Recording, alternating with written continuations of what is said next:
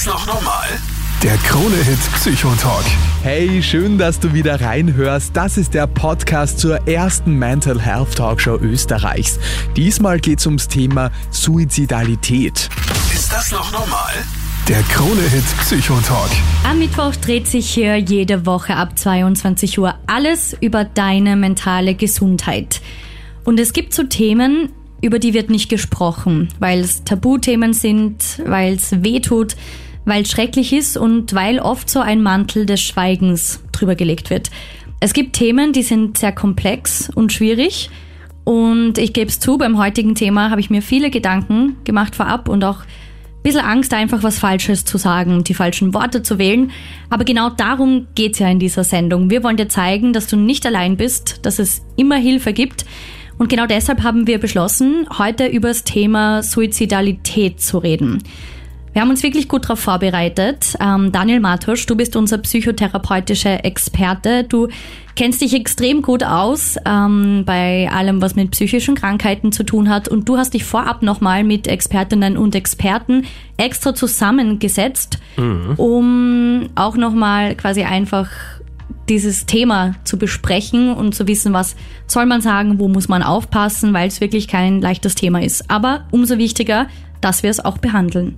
Genau, du sagst es. Es ist ein, ein Thema, das sehr, sehr viele betrifft und es ist äh, für mich ein ganz, ganz wichtiges Thema, weil es gibt über 1000 Suizide äh, jedes Jahr in Österreich. Das ist, sind dreimal mehr äh, Tote als bei Verkehrsunfällen. Das ist unglaublich und, und, es wird nicht drüber geredet, oder? Genau, es wird kaum drüber gesprochen und die Dunkelziffer oder die Dunkelziffer von äh, Suizidversuchen, das heißt, wie viele Menschen es probieren, sich selbst zu töten, ist äh, geschätzt, weil da gibt es keine wirklich verifizierten Zahlen, aber 30 30 mal mehr. Das heißt, 30.000 äh, Menschen betrifft das.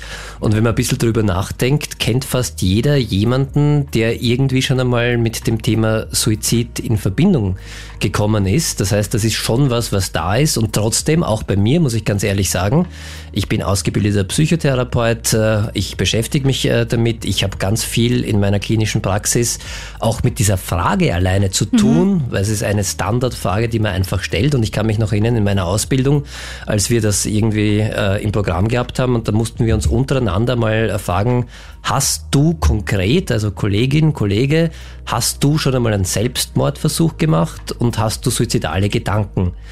Und bei der Aufgabenstellung haben wir alle gedacht, okay, das können wir nicht machen, das geht nicht, das geht gar nicht, weil das ist irgendwie, das spricht man einfach nicht an, das ja. macht man nicht, das fragt man nicht.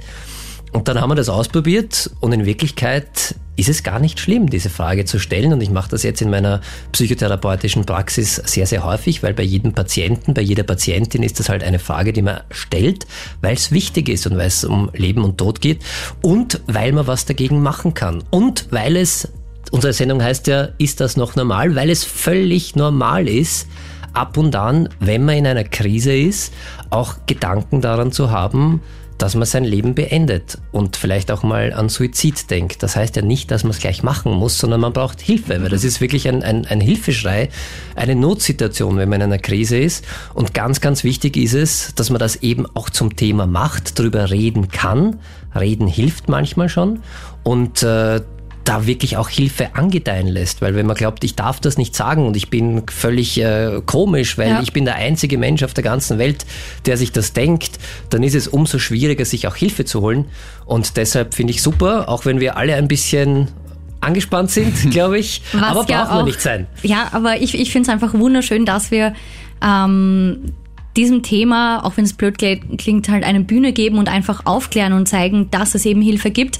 Und ich glaube. Ja, es ist einfach Fakt, finde ich. Ja. Also die Zahlen sprechen mhm. dafür. Und eine, eine Zahl noch, die mich wirklich äh, erschrocken hat bei der Vorbereitung auf die Sendung, äh, zwischen, bei Menschen zwischen 20 und 29 Jahren ist Suizid die zweithäufigste Todesursache.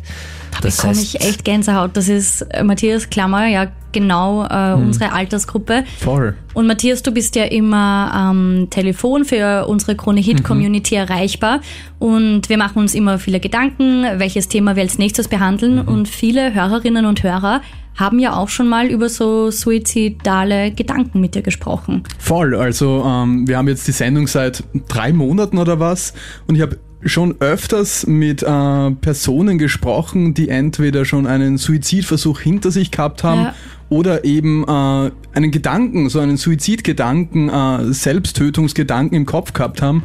Von dem her, ähm, ja, seit wir die Sendung haben, habe ich mich auch sehr extrem mit dem beschäftigt und ja. Ich habe auch drüber nachgedacht, ähm, wie, wie oft ich schon eine Geschichte von solchen Fällen gehört habe. Und da sind mir, glaube ich, wirklich viele, viele Fälle eingefallen, ganz prägnant, mhm. das weiß ich noch. Ähm, in der Schule ist irgendwann am nächsten Tag mal eine schwarze Fahne gehängt und dann ist eben die Nachricht gekommen, dass sich jemand das Leben genommen hat. Mhm. Und da bin ich das erste Mal mit sowas konfrontiert worden und seitdem habe ich echt oft davon gehört.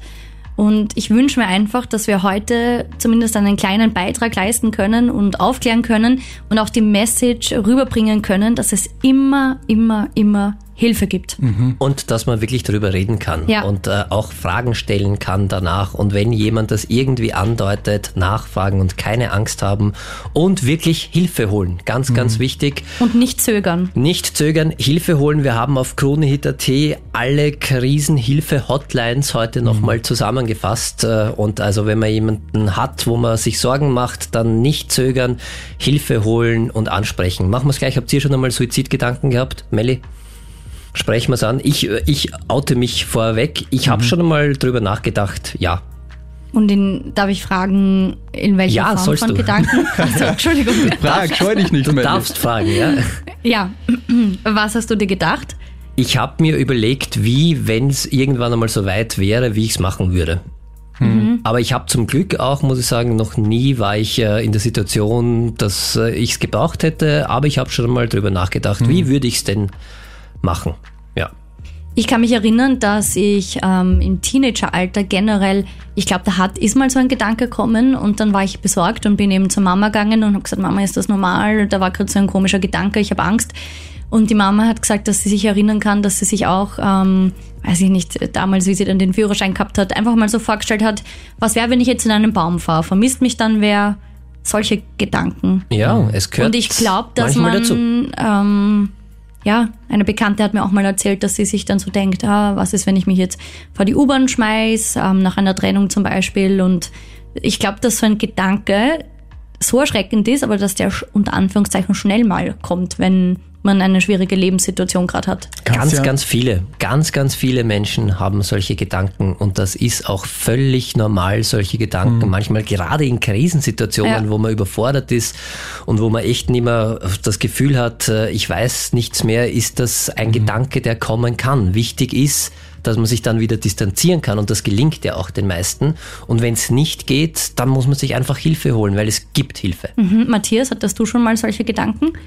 Ja, allein wenn, wir, wenn ich jetzt drüber nachdenke, wie ich früher so auf der Autobahn gefahren bin und so, haben wir einfach gedacht, okay, es wird eigentlich so schnell gehen, wenn ich einfach das Lenkrad ein bisschen bewegen würde. Oder mhm. wenn ich ganz hoch irgendwo oben stehe und dann runterschaue, da habe ich irgendwann einmal gesehen, äh, irgend so ein Doku angeschaut und hat es irgendwie geheißen, so durch diese Angst, zum Beispiel, ich habe keine Höhenangst, aber wenn ich hoch, hoch oben mhm. stehe, dann hat der Körper irgendwie so, so einen Angstzustand, dass dieser Gedanke oder sowas in den Kopf kommt. Stimmt das, Daniel? Also bei mir war es zum Beispiel also so. Also wenn man sich einer reellen Gefahr aussetzt, mhm. ist es, glaube ich, logisch, dass unser unglaubliches Zaubergerät im Kopf, das mhm. Hirn, dann, dass er sehr, sehr vieles kann, dann auch einmal durchspielt, was könnte denn da passieren, mhm. wenn ich jetzt einen falschen Schritt mache. Voll. Und dann kann das schon natürlich auch passieren. Also das ist ja, deshalb sind wir Menschen äh, so intelligent, mhm. meistens halt zumindest, äh, dass wir auch irgendwie planen können und vorausschauen, okay, was passiert denn, mhm. wenn ich jetzt was anderes mache, ohne dass ich es ausprobieren muss. Und es kann aber auch ganz normal sein und ist auch normal und das ist wirklich wichtig, wenn man in einer Krise steckt, dass man da echt einmal den Gedanken hat, okay, das, mhm. das ist vielleicht, ja, vielleicht geht's nicht mehr anders und ich habe gerade alleine vielleicht auch die Kraft nicht, das zu schaffen.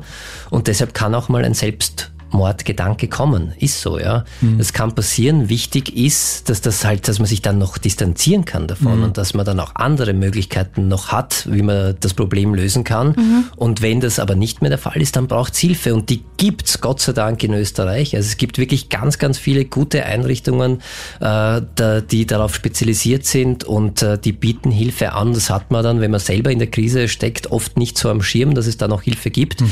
Und deshalb, wenn es bei jemandem auffällt, Umfeld im Umfeld, dann dem halt helfen, die Hilfe zu bekommen. Mhm. Ganz, ganz wichtig. Daniel, du hast ja schon gesagt, wir haben das auf Krone T zusammengefasst. Ich möchte aber kurz zwei Nummern noch hervorheben.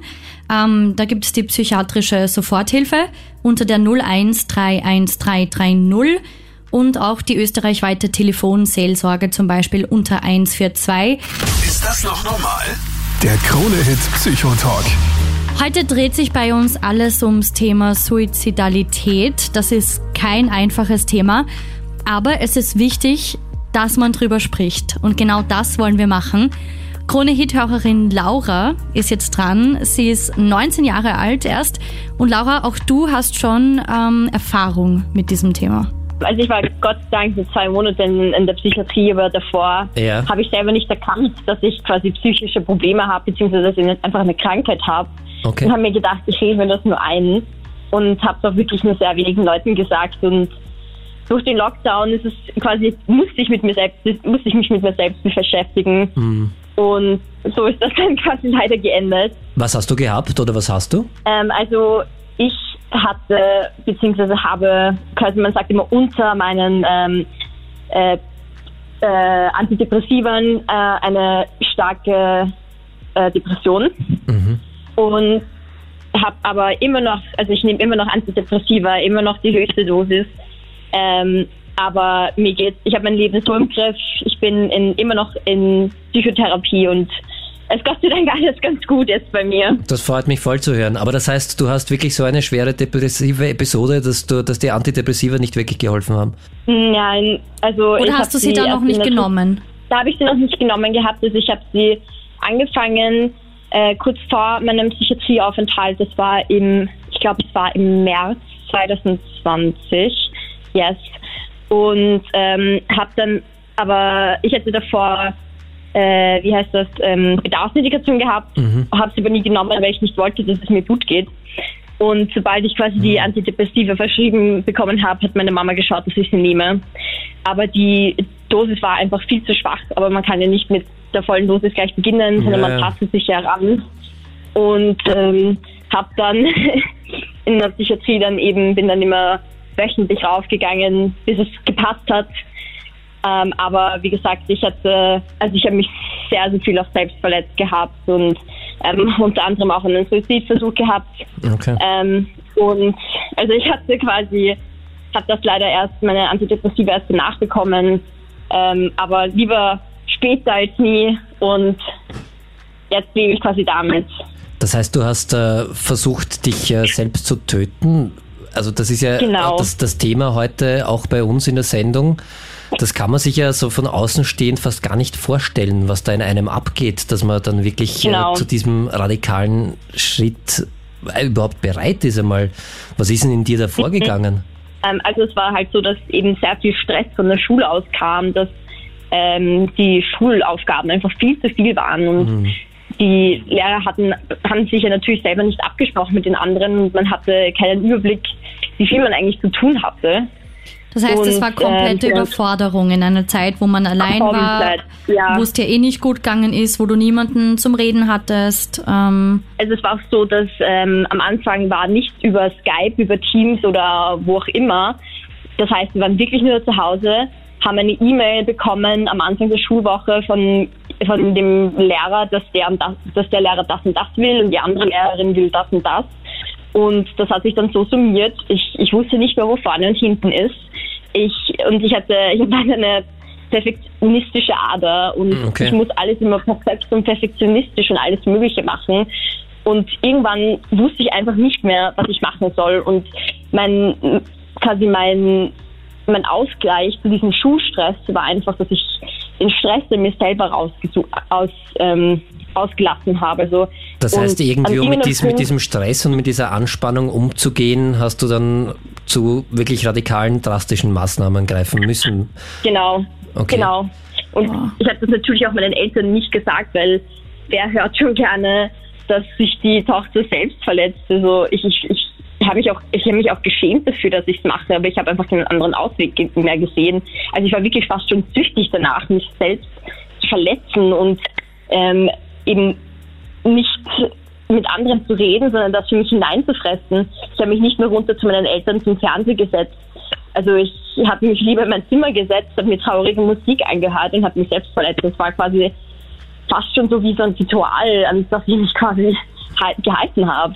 Und das hat dann, ist dann so weit gegangen, dass du dann auch versucht hast, äh, dich selbst zu töten? Genau. Also es war so, ich hatte ein Schulfach, das war eigentlich eine Stunde, Wochenstunde.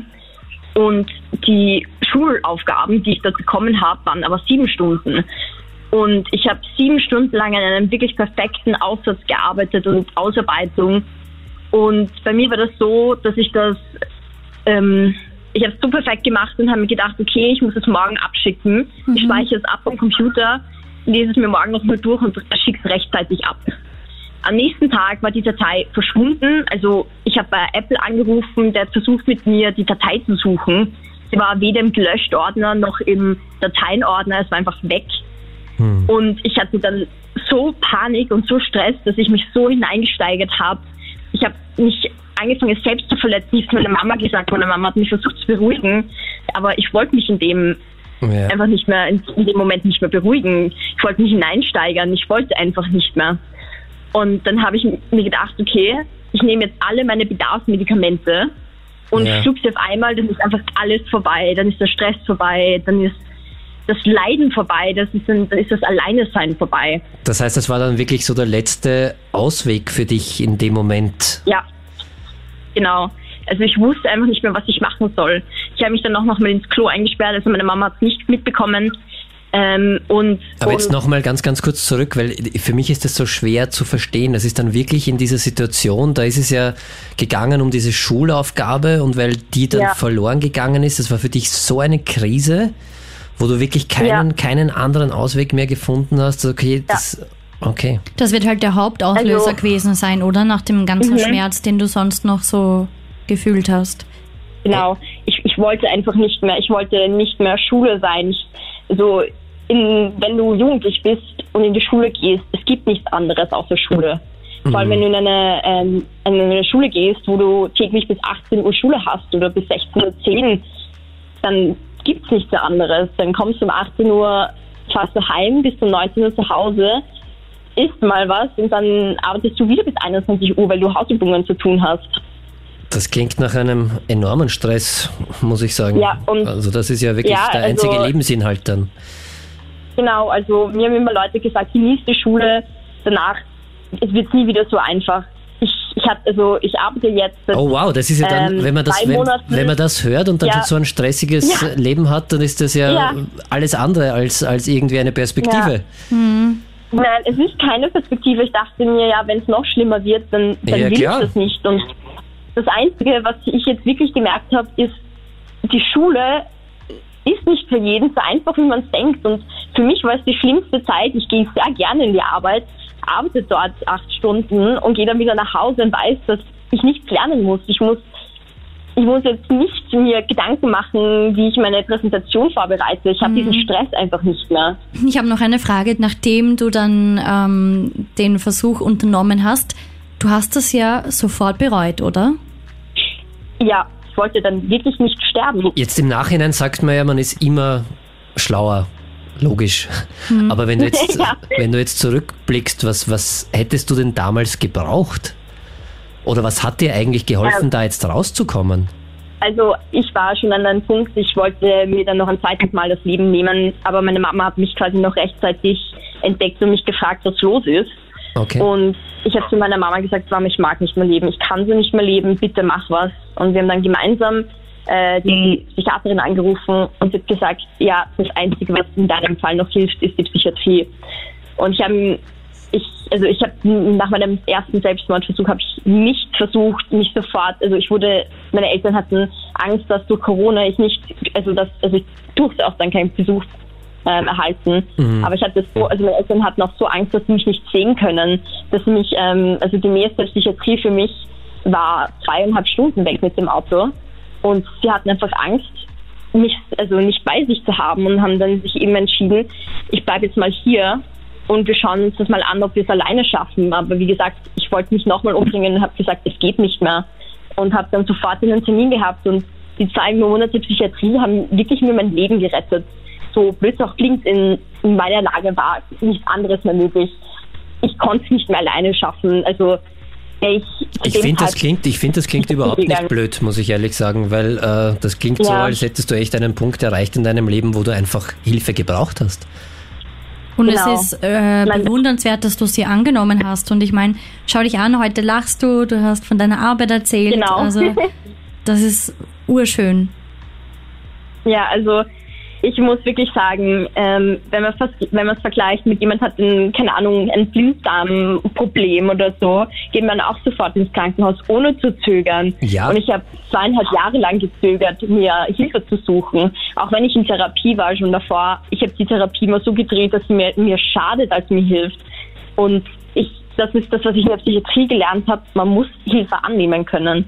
Und erst wenn du selber willst, dass es, dass es dir besser geht, geht es dir dann auch endlich besser. Was würdest du denn mit deiner Erfahrung, ich meine, du bist zwar erst 19 Jahre alt, aber hast schon irre viel Erfahrung, äh, was würdest du denn mit deiner Erfahrung anderen raten, die vielleicht in einer ähnlichen Situation sind, wo die Schule einfach zu viel wird und äh, wo dieser Druck einfach äh, übermächtig erscheint?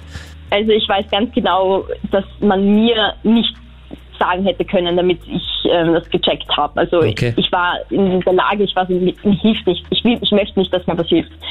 Aber das, was ich mitgeben will, ist, wenn man wirklich hart daran arbeitet, wird es wirklich besser. Ich habe gehasst, wenn man mir gesagt hat, Laura, es wird eh wieder alles besser. Also bitte, bitte beruhig dich, es ist nicht mhm. alles so schlimm, Schule geht vorbei, was auch immer. Aber das hat mir in der Situation nicht gebracht und ich habe es einfach nicht geglaubt. Und jetzt kann ich wirklich mit vollstem Gewissen sagen, es wird besser, wenn man die Hilfe sucht, die Hilfe annimmt und auch daran arbeitet nur weil du Antidepressiva verschrieben bekommst, heißt nicht, dass, dass du happy bist. Du musst in Therapie gehen, du musst daran arbeiten ähm, und Sachen. Also ich hatte ein ganz, ein ganz ein großes Problem mit meinem Körper und jetzt also natürlich bin ich immer noch nicht hundertprozentig happy damit, aber ich habe mich damit auseinandergesetzt und gecheckt, dass es nicht das Wichtigste im Leben ist. Aber wenn du so in dieser Situation bist, dass du denkst, dir hilft nicht mehr, der kann nicht mehr helfen, dann ist es so wahnsinnig schwer rauszukommen. Aber mhm. so, wenn, man sich, wenn man das dem eine Chance gibt, man muss auch diesen Versuchen eine Chance geben und die Chance wirklich nutzen, dann wird man wieder glücklich. Und ich hätte vor zweieinhalb Jahren nicht geglaubt, dass ich jemals so happy durch mein Leben stolziere, die Schule hinter mir habe. Und Voll ich cool. Voll cool.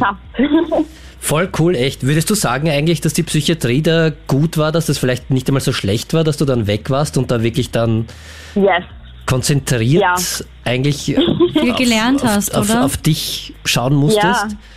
Weil oft hat man ja so Angst, um yes. Gottes Willen, Psychiatrie. Also ich arbeite selbst in der Psychiatrie. Ich weiß, das ist nichts Schlimmes, überhaupt nicht. Aber genau. man hat irgendwie so ein bisschen... Ein falsches Bild vielleicht ein, ein, einfach ein Bild davon, davon ja. vielleicht auch von Medien oder so, dass man sagt, von um Gottes ja. Willen. Und das ist ja gar nicht so. Also überhaupt nicht. Gar nicht. Ich dachte, ich hatte wirklich Angst und ich dachte, ich gehe in so ein graues Häuschen rein, wo genau. alles blöd ist. Aber ich komme da rein, es schaut so fröhlich aus, überall hängen Bilder, man geht gemeinsam spazieren. Ich meine, bei mir war es nochmal eine Ausnahme, weil es im Lockdown war. Ja. Aber theoretisch bei mir in der Psychiatrie gab es auch die Möglichkeit für Tiertherapie. Also bei uns gibt es das auch. Mehr? ja, ja. Also, es ist mega, mega cool. Man geht gemeinsam, man lernt wirklich nette Menschen kennen, ähm, die wirklich die dich, die dich verstehen und wenn du am Tisch sitzt und Mittag isst, dann ist es nicht so ein boah, meine Familie weiß nicht, was gerade in mir los ist, sondern in uns geht es gerade allen so ab. So, ja, Gleichgesinnte, ja, ja auf jeden Fall, ja. So. Und ich habe mich wirklich, wirklich wohlgefühlt in der Psychiatrie, auch wenn wenn ich mir das nie hätte vorstellen können. Es gibt also es gibt ja immer genug, es gibt Garten in der Nähe, ähm, also es gibt, es ist wirklich wunderschön. Also ich, ich könnte mich echt nicht beklagen. Es ist quasi wie so ein ähm, so ein kleiner Kursurlaub, wo es dir danach besser geht. Das freut mich. Da hast du ganz, ganz äh, liebe und nette Kollegen und eine, ein, ein, super, ein super Haus erwischt. Aber ich kann sagen, es ist in allen Psychiatrien. Versuchen wir es den Patientinnen so angenehm wie nur irgendwie mhm. möglich zu machen. Und es ist wirklich also das, was man da aus Filmen kennt, das stimmt einfach nicht. Ja, wichtig, dass wir drüber also reden. Also danke, Laura, dass du da deine Insights ähm, mit der Krone Hit Community teilst. Ja, vielen Dank und freut mich, dass ich dich kennenlernen durfte und dass du noch am Leben bist. Du bist eine unglaublich coole Frau. Oh, und wirklich ein, ein Vorbild. Dankeschön.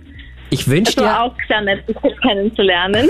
Dank. ich wünsch dir alles, alles Gute und äh, ja, mach's gut einfach. Dankeschön, ebenfalls. Schönen Abend dir. Tschüss. Ciao, Baba. Ciao. Ist das noch normal? Der Krone-Hit Psychotalk. Heute geht es um ein ganz, ganz wichtiges Thema, über das fast, zumindest kenne ich das aus meinem Umfeld, überhaupt nicht ähm, gesprochen wird. Und deshalb finde ich es umso wichtiger, dass wir ganz offen gemeinsam drüber reden und aufklären. Heute geht es um Suizidalität. Die Laura ist 19 Jahre alt, hat gerade erzählt, dass sie einen Suizidversuch hinter sich hat, ähm, den aber überlebt hat und ist jetzt in Therapie, nimmt Medikamente und führt gerade ein superglückliches Leben. Wir wollen heute die Message verbreiten, dass es immer, immer Hilfe gibt und wir wollen auch aufklären. Gemeinsam mit Psychotherapeut in Ausbildung unter Supervision Daniel Martosch ähm, zum Thema Suizid. Äh, erkennt man das? Ich glaube, dass sich viele oft die Frage stellen, wenn was passiert, diese Vorwürfe, hätte ich es verhindern können, hätte ich was angesehen. Und ich habe selber in meinem Umkreis von Fällen gehört, wo Leute gesagt haben, pff, das war der glücklichste, lustigste Mensch, der nach außen hin Erfolg und alles gehabt hat. Und trotzdem kann man nicht in den Menschen reinschauen. Gibt es Warnzeichen? Äh, gibt sowas? Ja, es gibt, also ja, erkennt man Also wenn es jemand wirklich zu 100% gut verbergen kann, also reinschauen, wie du richtig Kann man sagst, nie, kann ja. man in keinen. Aber es gibt schon so Anzeichen dafür. Und eines ist tatsächlich den Menschen darauf ansprechen. Und das ist ja etwas, was wir heute eh auch schon besprochen haben, dass wir ganz, ganz viel irgendwie Scheu davor haben, jemanden zu fragen, auch, auch wenn wir so ein bisschen ein Gefühl haben, das trauen wir uns einfach nicht und fragen, hey, mach mir Sorgen um dich. Hast du schon einmal dran gedacht, irgendwie Suizid zu begehen? Und das ist eine Frage, die man sich so oft nicht stellen traut, die aber sehr, sehr hilfreich ist, Ja. weil äh, es passiert nichts, weil wenn der oder diejenige keine Suizidgedanken hat, dann wird sie sagen, nein, habe ich Ja. nicht.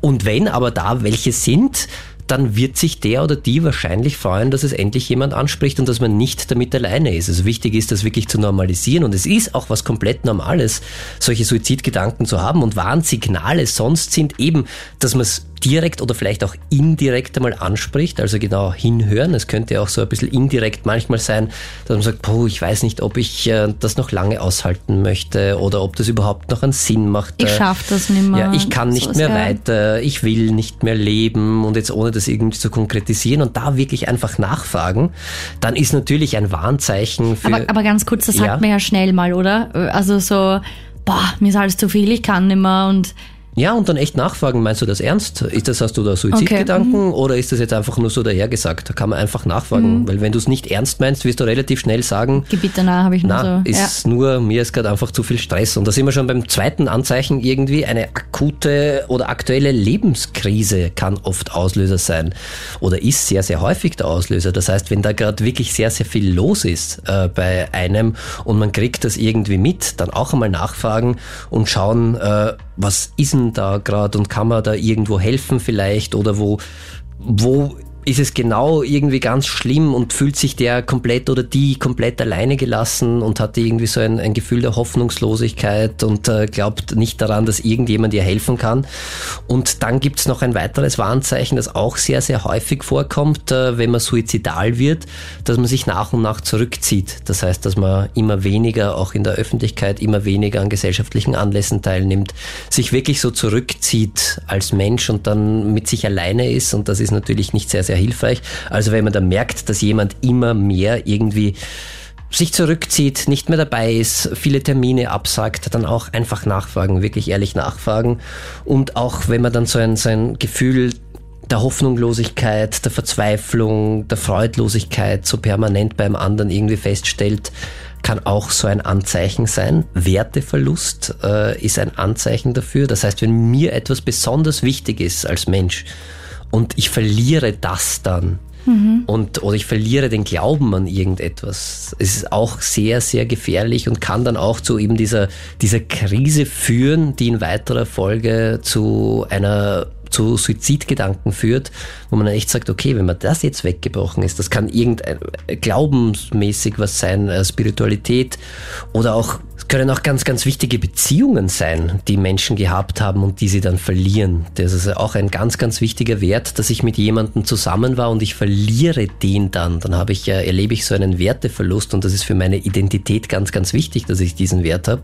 Und wenn man sowas mitbekommt, einfach in seinem Bekanntenkreis, in seinem Freundeskreis, in seiner Familie, dass da manche Sachen zusammenkommen, dann immer direkt ansprechen. Das mhm. ist wirklich ansprechen, nachfragen und Hilfe anbieten. Und Hilfe anbieten heißt professionelle Hilfe in Anspruch nehmen und mit dem gemeinsam vielleicht äh, zum Hausarzt gehen, zur Hausärztin gehen oder zum Psychotherapeuten gehen, zum Psychologen gehen, wenn es wirklich akut ist, in, der, in die nächste Psychiatrie fahren und dort Hilfe holen. Man kann ganz gut was dagegen machen tatsächlich wenn man es rechtzeitig erfährt. Und das ist äh, das Wichtigste, dass man das einfach nicht irgendwie so hinnimmt und äh, sagt, ja, das wird schon wieder, sondern sowas muss man wirklich ernst nehmen. Und ein, ein, ein Suizidgedanke oder auch ein, eine Suizidankündigung ist immer ein Hilferuf aus größter Not. Das heißt, das muss ich immer ernst nehmen. Und dann gerne mit einem Professionalisten, das heißt mit einem Psychotherapeuten, mit einem Psychiater, mit einem Arzt gemeinsam entscheiden, okay, wie können wir das am besten lösen. Mhm. Aber es gibt ja auch, ähm, da wird es wahrscheinlich ganz unterschiedliche Sachen geben, oder? Es gibt sicher auch viele Menschen, die das gar nicht ankündigen. Es gibt auch Menschen, die es gar nicht ankündigen und es gibt auch äh, etwas ganz, ganz Paradoxes oder paradox eigentlich, wenn man sich überlegt, ist es sehr, sehr logisch, dass Menschen, die in einer tiefen Krise sind, vielleicht schon einmal über Suizid gesprochen haben, den direkt oder indirekt angekündigt haben, dass denen auf einmal viel besser geht und dass man da glaubt, ha, schau, dem geht's ja wieder gut. Das dürfte sich irgendwie alles gelöst haben in seinem Leben und das ist eines der gefährlichsten Anzeichen. Das, das wollte ich dich nämlich fragen. Ich habe das in meiner ähm, alten Schule mitbekommen. Ähm, da hat sich ein Schüler das Leben genommen und jeder aus dieser Klasse hat sich dann Vorwürfe gemacht. Wieso habe ich nichts bemerkt? Wieso habe ich nicht nachgefragt? Und Lehrer und Mitschüler haben genau ähm, das beschrieben, was du gerade gesagt hast, dass diese Person in den letzten Tagen, bevor es passiert ist, ruhig war, ganz mhm. ruhig und sehr ausgeglichen und sehr zufrieden und glücklich gewirkt hat. Ja, die sind dann Das klingt jetzt äh, äh, für mich nicht nachvollziehbar, aber so haben die die Situation beschrieben. Das ist dann auch so und da muss man wirklich aufpassen. Also wenn jemand das angekündigt hat schon und auch nur irgendwie in den Raum gestellt hat und in einer Lebenskrise ist und plötzlich merkt man diese Veränderung, dann haben wir ja oft irgendwie das Gefühl, ah super, jetzt bloß nicht ansprechen, weil sonst bringe ich ihn wieder auf die Idee, ja. äh, dass er Suizid begehen könnte. Und das ist aber wirklich ein ganz, ganz gefährlicher Moment, weil in Wirklichkeit äh, ist man dann, und das ist ja auch vollkommen logisch, man hat dann die Entscheidung für sich getroffen, dass man dem Leben ein Ende setzt. Und mhm. das entspannt einfach, das beruhigt. Ich habe einen Ausweg gefunden und dann ist es relativ klar, was ich mache. Und da kann es dann oft auch sein, da muss man auch aufpassen, dass da Sachen verschenkt werden, die einem besonders wichtig sind oder so, weil man noch Sachen regeln möchte. Und dass man da wirklich in eine, eine wirklich ja. Gelassenheit und Entspanntheit kommt und dann wirklich unbedingt darauf ansprechen und nicht den Fehler machen. Es ist ein Mythos und das ist eine ganz, ganz wichtige äh, Message, die, die mir heute besonders wichtig ist. Es ist wirklich ein Mythos. Man kann niemanden auf Selbstmord oder auf Suizidgedanken bringen, wenn man darauf anspricht. Weil das ist ja oft immer der Hintergedanke. Nicht ansprechen, weil dann bringe ich ihn noch auf ja. Gedanken. Das stimmt definitiv nicht. Gerade dann ansprechen und wenn das vorher passiert ist und der auf einmal entspannt ist oder die, dann unbedingt darauf ansprechen und sagen, hey, was ist denn da jetzt los? Warum ist denn das jetzt auf einmal so anders geworden? Was ist denn? Sind deine Suizidgedanken, sind die jetzt weg oder hast du die noch? Mhm. Und da wirklich äh, direkt darauf ansprechen und dann schauen auch, dass man schnellstmöglich Hilfe bekommt. Weil es wirklich gefährlich ist, weil in dem Moment ist es für einen Menschen, der suizidal ist, natürlich eine Lösung und das entspannt einen, mhm. weil das Leben wächst mir über den Kopf, vermeintlich oder subjektiv für mich gesehen. Und ich habe dann einen Ausweg gefunden und die Entscheidung, Suizid zu begehen, entspannt mich erstmal. Mhm. Und deshalb wirklich nach außen hin so, als wäre alles okay und würde es mir besser gehen. In Wirklichkeit ist das nicht der Fall. Das kann man sich, wenn man das so hört und es einem gut geht, kann man äh, das überhaupt nicht nachvollziehen, was da im Kopf vorgehen muss. Das muss Ja, es ist äh, heftig. Also Ja. wir alle haben ja so einen Überlebenswillen und Mhm. der ist ja bei den meisten ja auch wieder zu wecken. Das haben wir heute bei der Laura schon super gehört. Mhm. Stimmt, irgendwie. ja. Das ist ja sehr, sehr schön. Da ist die Verzweiflung in, in dem Moment sehr, sehr groß, weil man keinen Ausweg findet. Und da ist es halt unsere Aufgabe tatsächlich von uns allen, nicht nur von Psychotherapeuten, Psychologen, Psychiatern, Ärzten, sondern auch von der Gesellschaft, dass man demjenigen, der in so einer akuten Krise drinnen ist, dass man dem hilft und Wege zeigt, die er vielleicht nicht kennt. Und sagt, hey, es gibt da noch eine Lösung dafür und vielleicht hast du die noch nicht bedacht oder hast gar nicht gewusst, dass es die gibt. Dass es zum Beispiel, wenn es finanzielle Ängste sind, dass es sowas wie eine Schuldnerberatung gibt. Dass man viele Sachen im Leben, wenn man gemeinsam anpackt, lösen kann. und drüber redet, ja. Deshalb freue ich mich umso mehr. Danke, Daniel, für deine Expertise, ähm, dass wir aus diesem Tabuthema, dass wir einfach da offen drüber reden. Ähm, alle Nummern, wo du schnell Hilfe bekommst, haben wir dir auch zusammengefasst. Die findest du online auf kronehit.at. Und ich möchte auch noch gleich drüber reden, Daniel, was man machen kann, wenn jetzt jemand wirklich so einen Versuch ankündigt. Ist das noch normal? Der Krone-Hit Psychotalk. Ich möchte mich jetzt gleich mal bei dir bedanken ähm, für dein Vertrauen, für deine Offenheit. Es ist so schön, äh, ich sehe das Telefon, ich sehe die Leitungen, es rufen so viele aus der Krone Hit Community gerade an unter der 07711 27711. Heute ein Thema mit, sagen wir mal, eher schwerer Kost. Heute geht es ums Thema Suizid, ums Thema Suizidalität. Und es ist ein heftiges Thema, aber es ist sehr, sehr wichtig, drüber zu reden. Und umso mehr freue ich mich, ähm, dass auch du deine Geschichten mit uns teilst. Johanna jetzt dran. Du magst auch was dazu beitragen. Genau, ich wollte nur eine Ergänzung äh, mitteilen, dass es bei der Telefonseelsorge, wenn man die E-Mail, also die Adresse www.telefonseelsorge.at eingibt, dass es auch die Möglichkeit einer Mailberatung gibt Okay. und eines Sofortchats. Der Sofortchat ist täglich von 16 bis 23 Uhr geöffnet, weil ich kann mir vorstellen, dass viele auch Hemmungen haben, das anzusprechen, auch wenn es anonym ist. Das sicher, Aber ja. das ist die Möglichkeit. Und du arbeitest bei der Telefonseelsorge, Johanna? Genau, ich arbeite bei der Telefonseelsorge. Danke dir Vielen, dafür. vielen Dank, ja. Das ist ganz, ganz wichtig. Und die Telefonnummer, falls doch jemand anrufen möchte, wäre 142, oder? Genau, 142. Super. Johanna, ist ein wichtiger Punkt. Werden wir gleich, werden wir gleich Gehen wir auf jeden Fall durch. weitergeben, ja? Danke dir Dankeschön. vielmals. Danke, danke, dass ihr darüber sprecht. Super wichtig. Ja, Danke, sehr danke. gern. Schönen Abend und äh, vielen Dank für deine euch Arbeit. auch. Ciao, Baba. Ja, Tschüss. Baba. Danke, Johanna. Und der nächste in der Leitung, Krone-Hit-Hörer Dominik.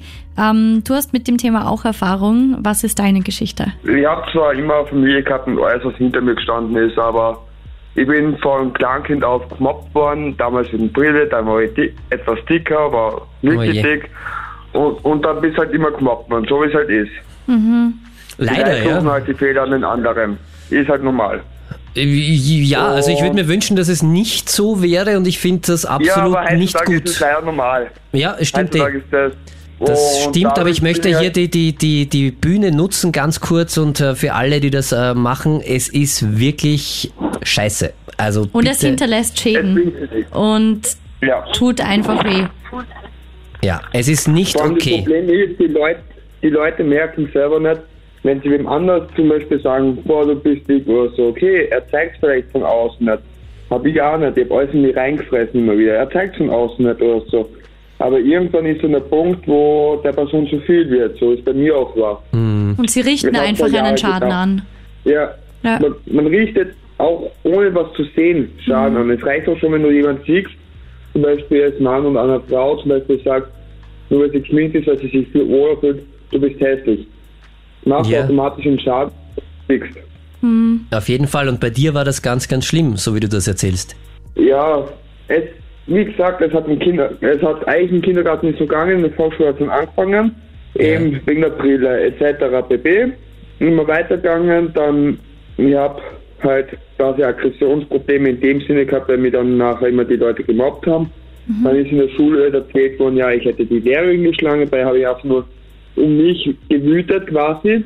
Die Lehrerin ist nicht erwischt und das hat selbst die Lehrerin bestätigt. Das war eine der wenigsten Lehrerinnen, die was immer zu mir gestanden sind.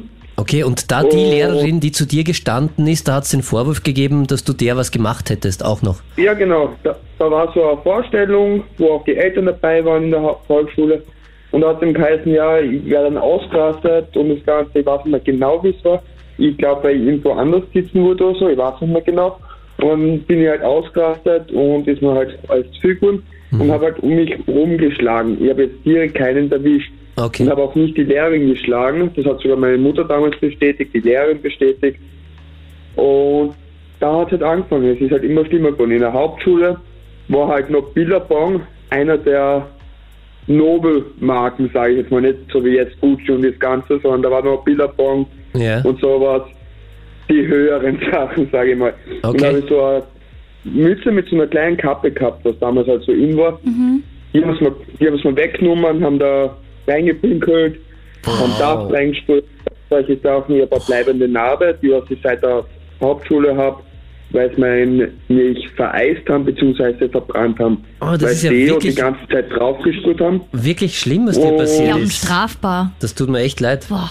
Ja, und das habe ich halt alles in mich reingefressen. Ich habe halt damals meinen Eltern gesagt, hab, nein, ich habe das selber gemacht, ich habe das gesehen, wurde es halt ausprobiert und habe es halt übertrieben. Meine Eltern wissen mittlerweile alles. Aber damals, du hast, ich habe es mir halt nicht traut gehabt, meinen Eltern zu sagen, weil ich halt so eingeschüchtert war durch die. Das tut ich mir voll Angst leid, gehabt, Dominik. Falsches sagen oder zu machen. Ja, Kein aber ich kann das, kann, das, kann das voll verstehen, dass man da, Ja. dass man dann den Fehler irgendwie bei sich sucht wahrscheinlich. Also es ist Ja, genau. zwar völlig so falsch, weil du nichts falsch gemacht hast, aber ich kann es nachvollziehen, ja. Und genauso wie er sagt, dann suchst du die Fehler nicht an den anderen, was, warum haben die das jetzt gemacht oder so, sondern Was ist falsch haben, warum, du, warum, tun die das? Was habe ich jetzt falsch gemacht? Habe ich irgendwas Mhm. Falsches gesagt, was Falsches getan oder so? Und dann suchst du immer Fehler an dir und Fehler. Und das geht halt immer weiter rein und weiter rein, ohne dass du es selber direkt mitbekommst. Du ja. machst dich selber immer mehr und mehr fertig, ohne dass du es eigentlich willst und ohne dass du es mitbekommst, dass du dich selber noch mehr fertig machst. Und dadurch ist dir dann auch immer schlechter gegangen psychisch, oder?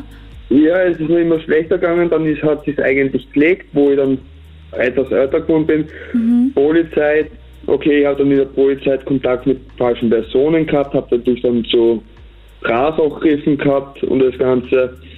Entschuldigung, Dann das habe ich jetzt du nicht verstanden. Was, was hast du gehabt? Krass. Ah, Gras, okay, ja. Zu Gras, also zu Weed habe ich halt gegriffen durch selber, weil ich halt dazugehören wollte und das halt auch mal ausprobieren wollte. Mhm. Und spricht da nichts dagegen. Und dann halt hat die Food Na ja. halt angefangen. Also ich würde es nicht unterschreiben, dass gar nichts dagegen spricht. Es ist ein Suchtmittel, aber okay, ja. Also du hast das auf jeden eh. Fall die Erfahrung gemacht, ja. das, Das so. ja, aber ich meine, gegen Probieren von Sachen und spricht nichts dagegen. So, Ja, ja. So gemeint. Ich verstehe schon. Und dann hat halt die Furtgezeit angefangen und dann war ich halt in dem Freundeskreis damals, wo alle beim Furtgehen Drogen, psychedelische Drogen etc. genommen haben. Die ersten eineinhalb Jahre eh nur gesoffen eigentlich, ab und zu was mitgeraucht und dann hat halt angefangen. Okay, ich habe so viele Probleme und wurde halt die Probleme los, und obwohl ich, in dem, ich habe immer halt gedacht, der Probleme, weil es mir halt so rübergegeben worden ist durchs Mobbing. Da wurde halt durch die Drogen das halt wegbekommen. Das Aber heißt, die Drogen waren für dich irgendwie so eine Bewältigungsstrategie, um, um mit diesen Verletzungen, mit diesen Wunden, die du durchs Mobbing erlitten hast, irgendwie umgehen zu können. Jein. Also es hat in dem Moment, wo du es nimmst, egal jetzt sei es eine Ecstasy, sei es Marihuana oder sonst was, in dem Zeitraum, wo du es hast, vergisst du das Ganze, du blendest es aus. Aber du Ah, okay. merkst nicht, dass durch die Droge das eigentlich schlimmer wird und dann halt mit der Zeit, dann war ich sehr lange clean, habe angefangen zum Lernen, also habe eine Lehre fertig gemacht als mögliche Bundeswehr bzw. Zivildienst gegangen und dann ist alles gekommen. Und da ist dann halt besser gegangen. Dann ist es schon wieder langsam gegangen, bin ich unter Therapie gewesen. Okay. Ist ein paar Monate gut gegangen, die Psychotherapie selber. In der Psychotherapie hat man leider Tabletten verschrieben, was ähm, Benzolin enthalten, was sehr abhängig machen. Also Benzodiazepine genommen. gemerkt. Okay. Ja, genau. Und das ist mir verschrieben worden zum Runterkommen wegen meinen extremen Panikattacken und den ganzen Sachen eben durch meine Psyche. Und da habe ich dann selber gemerkt, gehabt, hey, ich brauche das mittlerweile und ich will jetzt nicht von irgendwelchen Tabletten abhängig sein. Weil ich merke, scheiße, mir geht's scheiße, ich muss die nehmen, damit ich irgendwie ein normales Leben führen kann.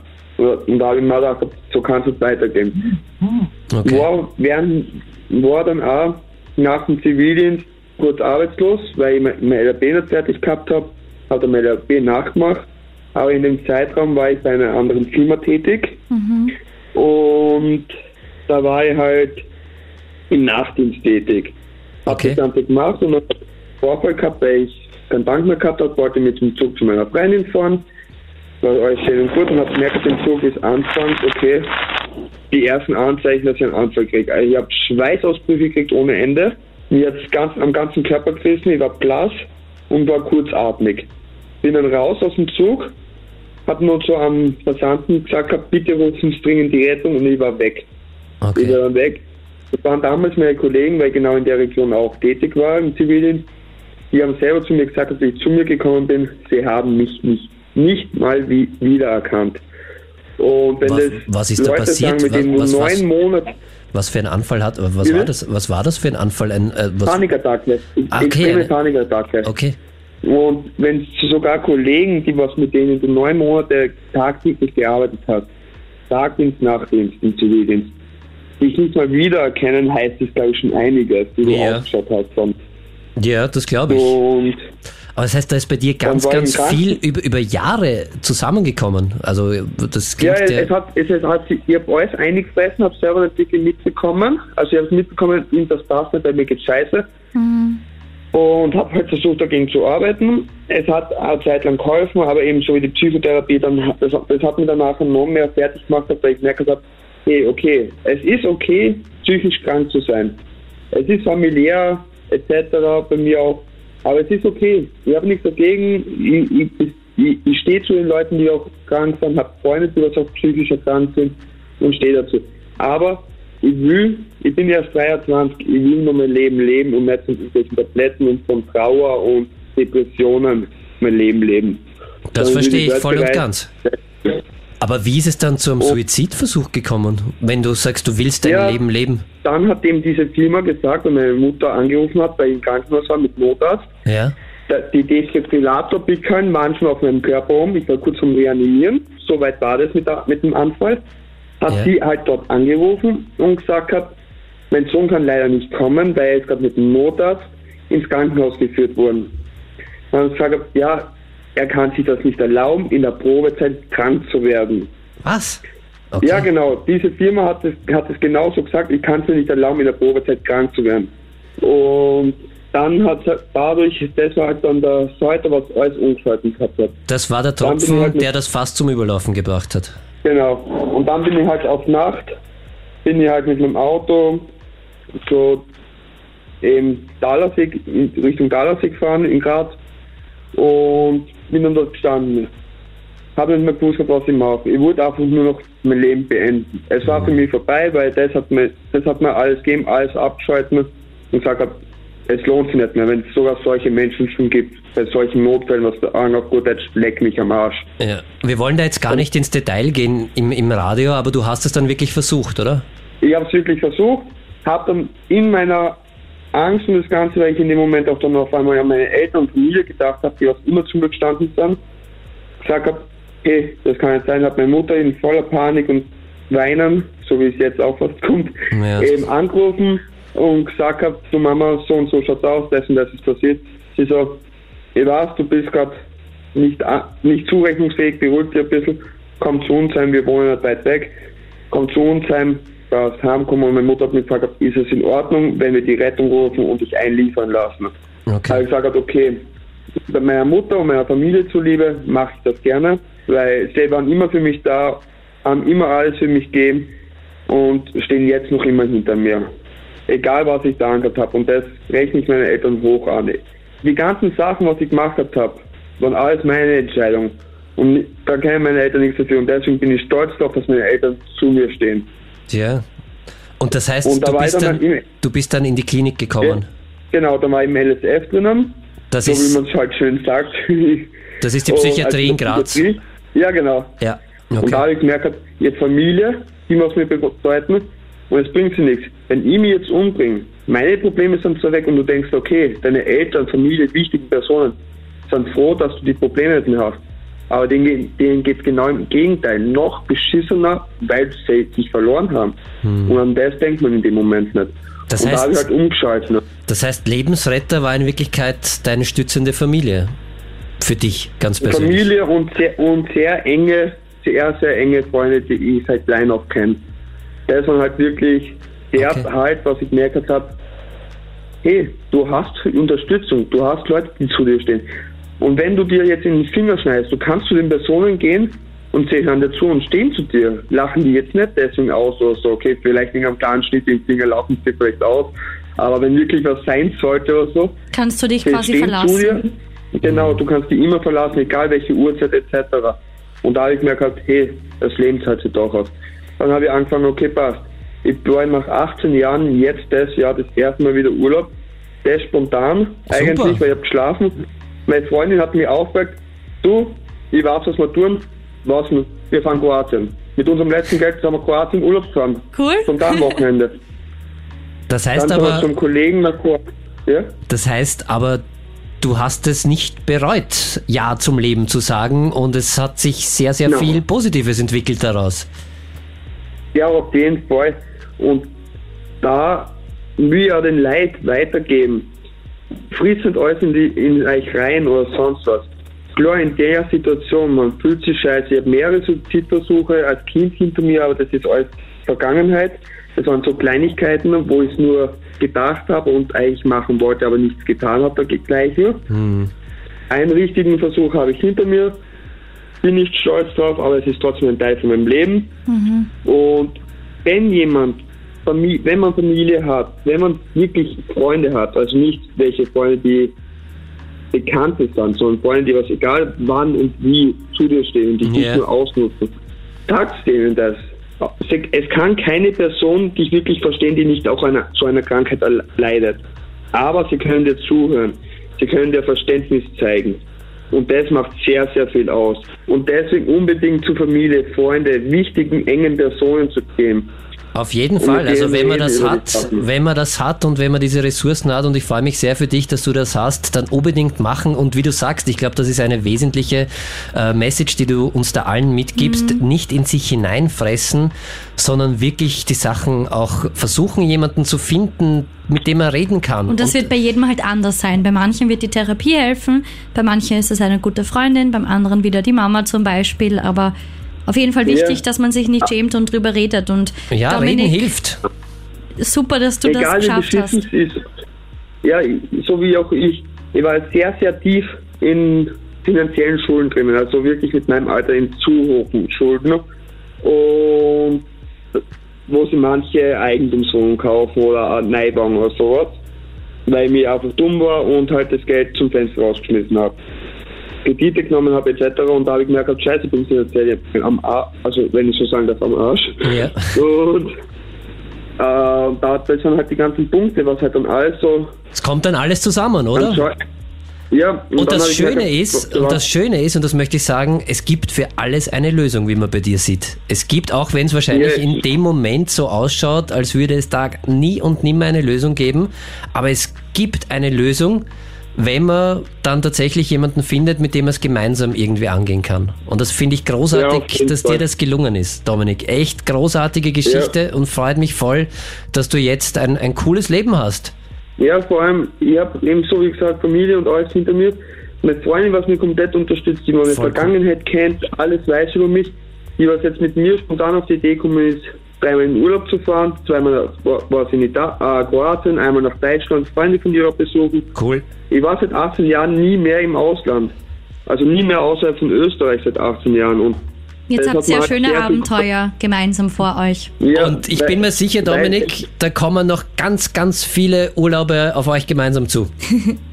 Auf jeden Fall. Ja, ich Danke, danke, dir für deinen Anruf.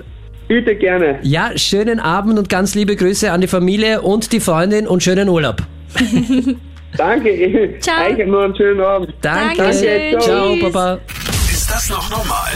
Der Krone-Hit Psychotalk. Wir sprechen heute übers Thema Suizid. Kein einfaches Thema.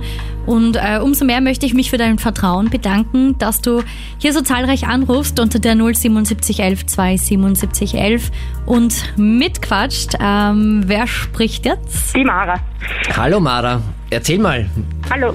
hast du was zum Thema Suizid Ja, also ich habe vor eineinhalb Jahren ungefähr meinen besten Freund dran verloren. Au. Äh, wir waren 13 Jahre lang befreundet, waren zusammen in der Schule und ja, also das war sehr, sehr schwierig.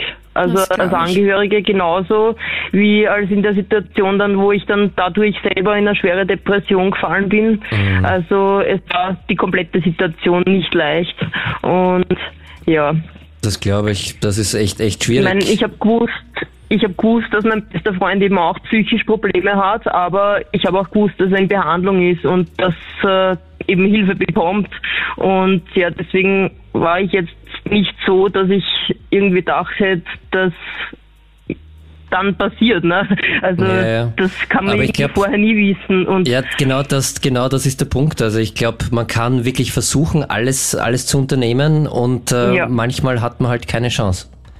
Das muss man auch das akzeptieren. stimmt, ja. Das muss man, das Aber gehört man hat leider trotzdem dazu. dann immer irgendwie Schuldgefühle oder so, dass man dann in dem Moment das nicht so mitkriegt, dass er wirklich so weit ist, dass passiert. Also Ja, da denkt aber man, man schickt sich ein Zeichen zum Beispiel auf WhatsApp, wenn man weiß, er, er will gerade nicht schreiben oder so, und dann schickt man sich ein Zeichen, wo man quasi so als Rückmeldung hat, ihm geht's eh gut, nur er will gerade nicht reden. Ja, und irgendwann schreibt man und es kommt auf einmal nichts mehr zurück. Und dann rinnt einem schon mal der Schauer runter. Ja, ja. Und ein paar Tage später wird man auf einmal von einem Freund von der Schule angerufen. Ja, und in dem Moment, wo das Telefon geläutet hat und wo ich geschaut habe, wer anruft, ich meine, ich habe sofort gewusst, was los ist. Also ich habe nur mehr abgehoben und habe gefragt, ob das wirklich wahr ist. Ne? Und ja, dann hat er es mir eben gesagt und das war so, wie wenn man es einfach dann gewusst hätte vorher. Also und wir haben ein paar Tage, also den Tag vorher noch stundenlang Video telefoniert und miteinander geschrieben und eigentlich total schön, ja. Und wenn das dann in so einer Situation passiert, natürlich denkt man auch, warum hat man es dann da nicht gemerkt. Ne? Also das war irrsinnig schwer, das dann auch selber zum Verarbeiten. Also das, das glaube ich und ich kann dir nur sagen, also wir sind ausgebildete Psychotherapeuten, Psychiater und Mhm. wir können es auch nicht immer verhindern. Ja. Und du hast alles Das in deiner stimmt? Macht hab Stehende gemacht und das, Das auf tut jeden mir Fall, ja. voll, voll Ich, leid. ich habe dann im Nachhinein auch erfahren, dass er eben seine Psychotherapeutin angelogen hat und dass sie es auch nicht bemerkt hat. Also das Ja, ist wirklich oft, man merkt es einfach oft nicht demjenigen an, der was wirklich so weit ist. Und Ja, das ist dann wirklich ist so. schwierig, dass man irgendwie davor noch schaltet, ah, der braucht Hilfe oder jetzt muss ich sofort irgendwas machen, dass nichts passiert, aber ja. Also man kann alles probieren, aber wenn jemand das wirklich will, dann hat man keine Chance.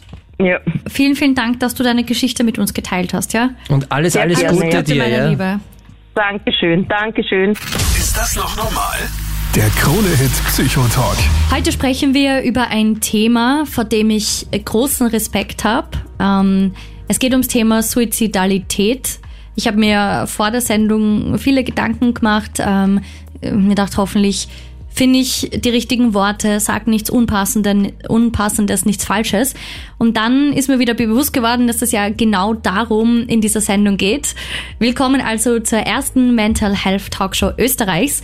Wir wollen über Tabuthemen reden und aufklären und die Themen ansprechen, über die immer noch viel zu wenig gesprochen wird, obwohl es so, so wichtig ist. Und genau deshalb geht es heute ums Thema Suizid. Wir haben ähm, gemeinsam mit Psychotherapeutin Ausbildung unter Supervision Daniel Matusch gerade schon über Warnzeichen gesprochen. Das kannst du, wenn du es verpasst hast, alles in unserem Podcast ist das noch normal anhören. Den gibt's ab morgen online auf kronehit.at. Und Daniel, ich habe da was Interessantes ähm, von dir gelernt, wie wir mal im Vorfeld über dieses Thema gesprochen haben. Nämlich, wenn jetzt jemand einen Suizid ankündigt, ähm, dann hast du gesagt, gibt es so bestimmte Fragen, die man dem stellen soll, dass man auf jeden Fall Hilfe schicken kann. Und du hast gesagt, lieber einmal zu viel als zu wenig Polizei oder Rettung rufen. Und Polizei ist noch viel besser Polizei, wahrscheinlich. okay. Also Polizei würde ich und die Nummer der Polizei kennen wir alle auswendig, oder? 133. Jawohl! Ja, wie die Handschellen, die drei. Ja, voll, Sehr so gut. haben wir es Ja, in, der, genau. in der Schule also gelernt. Polizei rufen und wenn man den jetzt irgendwo sieht, und das muss ja nicht ein unbedingt Bekannter sein, Ja. sondern auch irgendjemand, ein fremder Mensch oder so, halt, wo ist man gerade, was hat der konkret vor, kann man den irgendwie aufhalten, immer wichtig auf sich selbst zu schauen, also nicht, äh, wenn man selbst gefährdet ist, dann muss man das die Profis von der Polizei machen lassen und sofort die Polizei anrufen und denen sagen, wo ist es und äh, komm, kommen lassen. Wirklich immer 133 wählen. Da geht's manchmal um Sekunden. Die Polizei ist da wirklich gut geschult drinnen äh, und die kommen auch sehr, sehr schnell. Ich habe da selber schon Erfahrungen machen dürfen oder müssen, leider Gottes, und das hat äh, zum Glück gut funktioniert und die sind echt dann äh, schnell da gekommen, äh, sind schnell hergekommen und haben das auch dann äh, lösen können, das Ganze. Das heißt, man kann wirklich so Leben retten. Man kann Leben retten und das ist das, äh, was man unbedingt sofort machen sollte. Und äh, ja, auch wenn man es irgendwo am Telefon oder so oder wenn man es irgendwo auf Facebook liest und einen berechtigten Verdacht hat oder auf Social Media liest und sagt, okay, da könnte jetzt was passieren, dann auch nicht scheuen und nicht sagen, ja, puh, was und soll ich jetzt und wird schon irgendjemand anderer machen, Das ist einmal zu viel wie genau, zu spät, oder? einmal die Polizei sofort rufen und äh, die wissen dann schon, was zu tun ist und da passiert auch nichts, äh, wenn es ein Fehlalarm ist. Überhaupt nicht, sondern es geht da manchmal wirklich um Leben und Tod und deshalb 133 Polizei rufen und äh, genau herausfinden im besten Fall, wenn man das irgendwie kann, wo ist die oder derjenige und vielleicht, wenn man dann auch die Umstände ein bisschen näher kennt, ist der, was hat der mit, ist der bewaffnet oder so, dass, der, dass man ein paar Infos dann der Polizei auch geben kann. Aber in Wirklichkeit ganz wichtig, 133 merken und sofort die Polizei rufen. Danke, super, dass wir darüber reden. Matthias, du hast alles im Blick. Äh, unsere E-Mail-Adresse psychotalk.kronehit.at und unser Telefon 07711 27711. Da kommen ja auch genau zu dem Thema viele Fragen. Voll. Also ich telefoniere jetzt eigentlich die ganze Zeit und es sind mega spannende Fragen, weil auch viele dankbar sind, dass wir endlich einmal darüber sprechen und auch irgendwie aufklären, weil wir kennen es eh selber, so wann spricht man über Suizid? So, das ist eigentlich äh, heutzutage nicht wirklich ein Thema, was man jetzt im Alltag so irgendwie aufgreift. Und da habe ich äh, eine Frage reinbekommen, da dürfen wir einen kleinen Ausschnitt verwenden. Was mache ich, wenn ich glaube, dass ein Freund oder eine Freundin von mir suizidal ist? Genau, die Krone-Hit-Hörerin möchte anonym bleiben, das respektieren wir auf jeden Fall. Das heißt, du kannst deine Frage auf jeden Fall anonym stellen. Ähm, Daniel, ich gebe das gleich mal weiter. Ja, also wenn ich merke, dass eine, eine, eine Freundin von mir suizidal ist, da gibt's ja, wir haben vorher schon gesagt, wahrscheinlich so Frühwarnzeichen. Das heißt, die zieht sich dann meistens zurück. Da ist es ganz wichtig, also wenn man schon merkt, dass es der Person schlecht geht, dass man Oft ist es dann notwendig, dass man aktiv auf die zugeht und einmal diesen Rückzugstendenzen entgegenwirkt. Dann kann es äh, ganz gut sein, wirklich, wir haben es heute schon mehrfach gesagt, das Thema anzusprechen. Also wie zum Beispiel, hey, ich habe den Eindruck, dass es dir wirklich sehr schlecht geht, möchtest du mit mir mal drüber reden? Äh, wenn's da dazu kommt, dass da wirklich auch äh, Suizid oder Suizidalität ein Thema ist, dann das auch wirklich direkt ansprechen. Und so, also bist du so verzweifelt zum Beispiel als Vorschlagssatz, dass du schon mal dran gedacht hast, äh, dir selbst das Leben zu nehmen oder dir was anzutun. Also, wirklich, direkt ansprechen. direkt darauf ansprechen und auch wenn der oder die dann Ja sagt, dann wirklich nach den Gründen und die, den Ursachen der Not fragen, also Verständnis für den Menschen haben, weil es ist nicht so, dass man sich auch Lust und Laune irgendwie in, in eine Suizidalität begibt, sondern da ist ja meistens sehr, sehr viel passiert und da echt ein Verständnis für die Probleme des Gegenüber haben und äh, dem geduldig zuzuhören, also reden und zuhören hilft schon mal sehr, sehr gut und äh, wirklich versuchen, ihm mit Verständnis zu begegnen und ihm Hilfe anbieten. Das heißt wirklich, und nur wenn man Verständnis dafür hat, wird der andere auch bereit sein, Hilfe anzunehmen. Und das ist ganz, ganz wichtig. Also die, die Sorgen und Ängste, und die sind ja auch äh, zum Großteil immer berechtigt. Also derjenige, der sich suizidieren möchte, der ist ja auch in einer Lebenskrise meistens. Das hat ja auch einen Grund.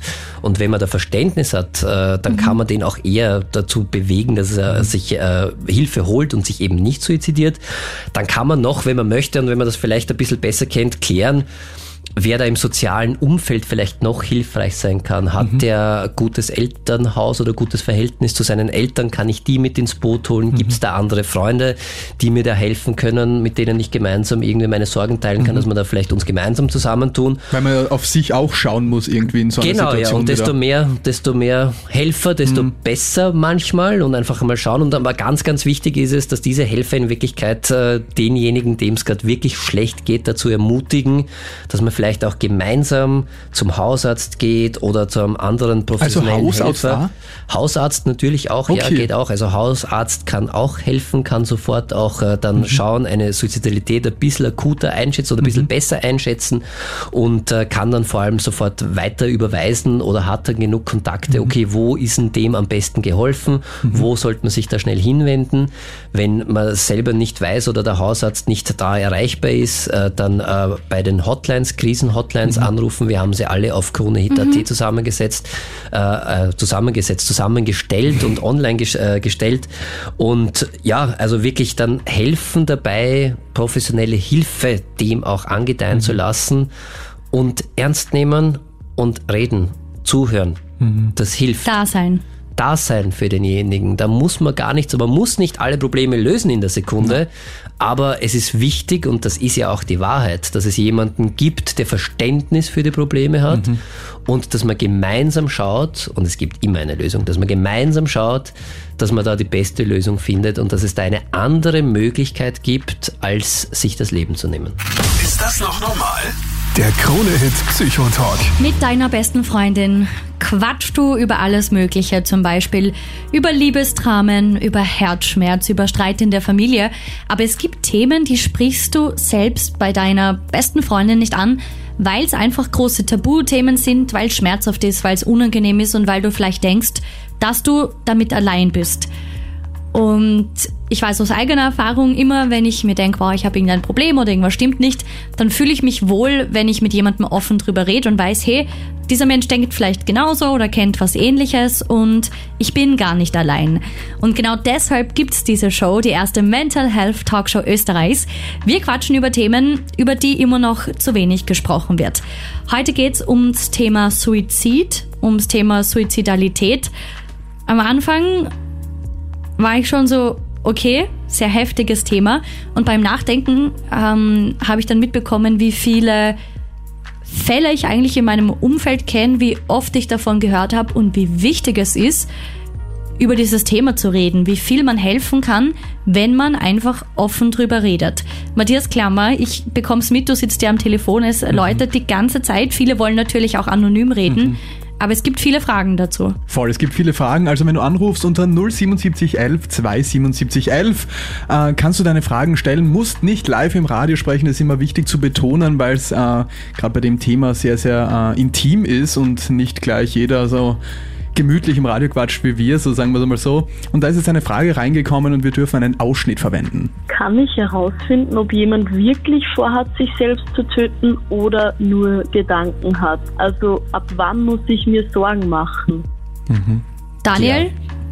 Also kann ich es herausfinden, ist sehr schwierig. Sorgen würde ich mir machen, wenn jemand das zum Thema macht oder wenn man es angesprochen hat und das ein Thema ist.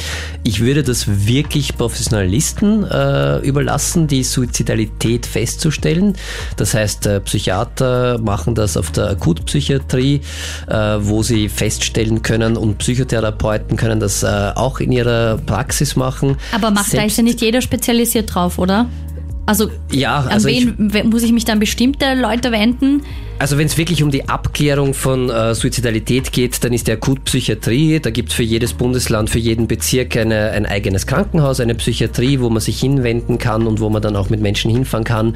Und da gibt es dann einen Arzt, einen Psychiater, der das feststellt. Man kann schon ein bisschen so die ja, die, die, die Gefährlichkeit der suizidalen Gedanken kann man ein bisschen versuchen, irgendwie einzugrenzen für sich. Also ernst nehmen würde ich es auf jeden Fall immer mhm. und wenn jemand das äußert, dann würde ich auch schauen, dass der möglichst schnell professionelle Hilfe bekommt. Was so Fragen sind, die ich stellen kann, äh, um für mich einmal so ein bisschen ein Gefühl zu bekommen, ist, äh, wie häufig sind diese Gedanken, wie intensiv sind diese Gedanken, äh, was ist, gibt es einen aktuellen Auslöser dafür? Äh, Also gibt es jetzt was gerade aktuell? Ist irgendwas gerade passiert, was das irgendwie unterstützen würde, was das Sinn macht? Gibt es dann, kann man noch äh, ein bisschen hinterfragen, aber wie gesagt, immer, immer auch professionelle Hilfe dazu holen. Man könnte auch fragen, gibt es da schon konkrete Pläne oder hat man sich da, ist das schon ein bisschen spezifiziert? Das heißt, gibt es da schon einen, einen Plan, wie man es machen würde? Weil das ist dann auch noch ein Unterschied, wenn man nur unter Anführungszeichen nur einen Gedanken hat, das wäre eine Möglichkeit. Und das ist was anderes, wenn ich weiß genau, wie ich es mache. Ich habe mir schon alles vorbereitet. Also das ist natürlich äh, viel gefährlicher, wenn man das schon hat. Abschiedsbriefe sind da oft auch. ähm, Zum Beispiel, ja, Oder? oder, auch Ja. Verfügbarkeit der Mittel. Gibt es überhaupt die Möglichkeiten, das zu machen? Dann hat der oder diejenige wirklich schon Vorbereitungen, wie zum Beispiel Abschiedsbrief, du hast es gerade erwähnt, äh, oder hat da schon äh, oder sie schon Sachen eingekauft und äh, dass die Planung schon wirklich konkret geworden ist. Kann er sich auch äh, ja, wie entschlossen ist er? Will er das wirklich machen oder kann er sich noch distanzieren? So wie wir vorher gerade gesprochen haben, ist das irgendwie so eine von vielen Möglichkeiten oder ist das jetzt wirklich schon irgendwie so meine letzte Möglichkeit? Dann ist ein wichtiger Faktor, hat es schon einmal Suizidversuche, also vorangegangene gegeben? Hat der das schon einmal probiert? Äh, und hat es da vielleicht im Vorfeld auch äh, oder gibt es da äh, selbstverletzendes Verhalten bei demjenigen? Da ist die Wahrscheinlichkeit oder die Gefahr auch größer. Also das sind so ein paar Sachen, die man hinterfragen kann für sich. Ich würde trotzdem immer wenn das Thema ist und äh, wenn jemand sagt, ja, mir geht's gerade wirklich schlecht und das ist eine Möglichkeit, die ich gedanklich in Erwägung ziehe, dann auf jeden Fall professionelle Hilfe holen, weil das braucht's dann einfach. Und das würde ich nicht selbst irgendwie so Pi mal Daumen, ich habe da mal was gelesen und äh, abschätzen und das ist jetzt nur eins von zehn und deshalb nicht gefährlich. sondern wirklich in die Händen von Menschen geben, die das beruflich machen und sich und damit ernst auskennen. nehmen und ernst nehmen, weil selbst unter Anführungszeichen, wenn das nur ein Hilferuf ist, dann hat's ja auch einen Grund, dann braucht er ja trotzdem Hilfe. Also das heißt ja nicht, dass der, muss es ja nicht machen, aber Hilfe braucht der oder diejenige auf jeden Fall. Also unbedingt Hilfe holen. Immer und das nicht versuchen selbst herauszufinden, sondern das äh, wirklich in die Hände von Profis geben. Also auch wenn jetzt wer weiß nicht, zehnmal schon angedroht hat, sich das Leben nehmen zu wollen, weil es gibt ja den Spruch, äh, bellende Hunde beißen nicht. Also der greift nicht, man soll wirklich immer, wenn wer was sagt, Hilfe einleiten und sich drum kümmern und zuhören und da sein. Also ich glaube, Fakt ist, dass derjenige oder diejenige auf jeden Fall, wenn sie bellt, um in diesem Beispiel zu bleiben, auf jeden Fall Hilfe braucht. Weil es ist ja auch dann ein Hilferuf, auf, Voll. auf jeden Fall. Das heißt nicht, dass der oder die sich danach suizidieren muss, aber Hilfe braucht es auf jeden Fall, Voll. weil das, der hätte es oder die hätte es nicht nötig, äh, einen Suizid anzukündigen, wenn sie keine Hilfe brauchen würde. Und das heißt, man muss auf jeden Fall was machen und ich würde jedem nur raten, das wirklich ernst zu nehmen und sich dann gemeinsam mit professioneller Hilfe anzuschauen, okay, was braucht's da jetzt? Aber dass es Hilfe braucht, das ist, glaube ich, äh, fix. Ist das noch normal? Der Krone-Hit Psychotalk. Das war's schon wieder mit dieser Podcast-Folge. Die nächste folgt dann in einer Woche. Und wie immer freuen wir uns, wenn du diesen Podcast abonnierst und teilst.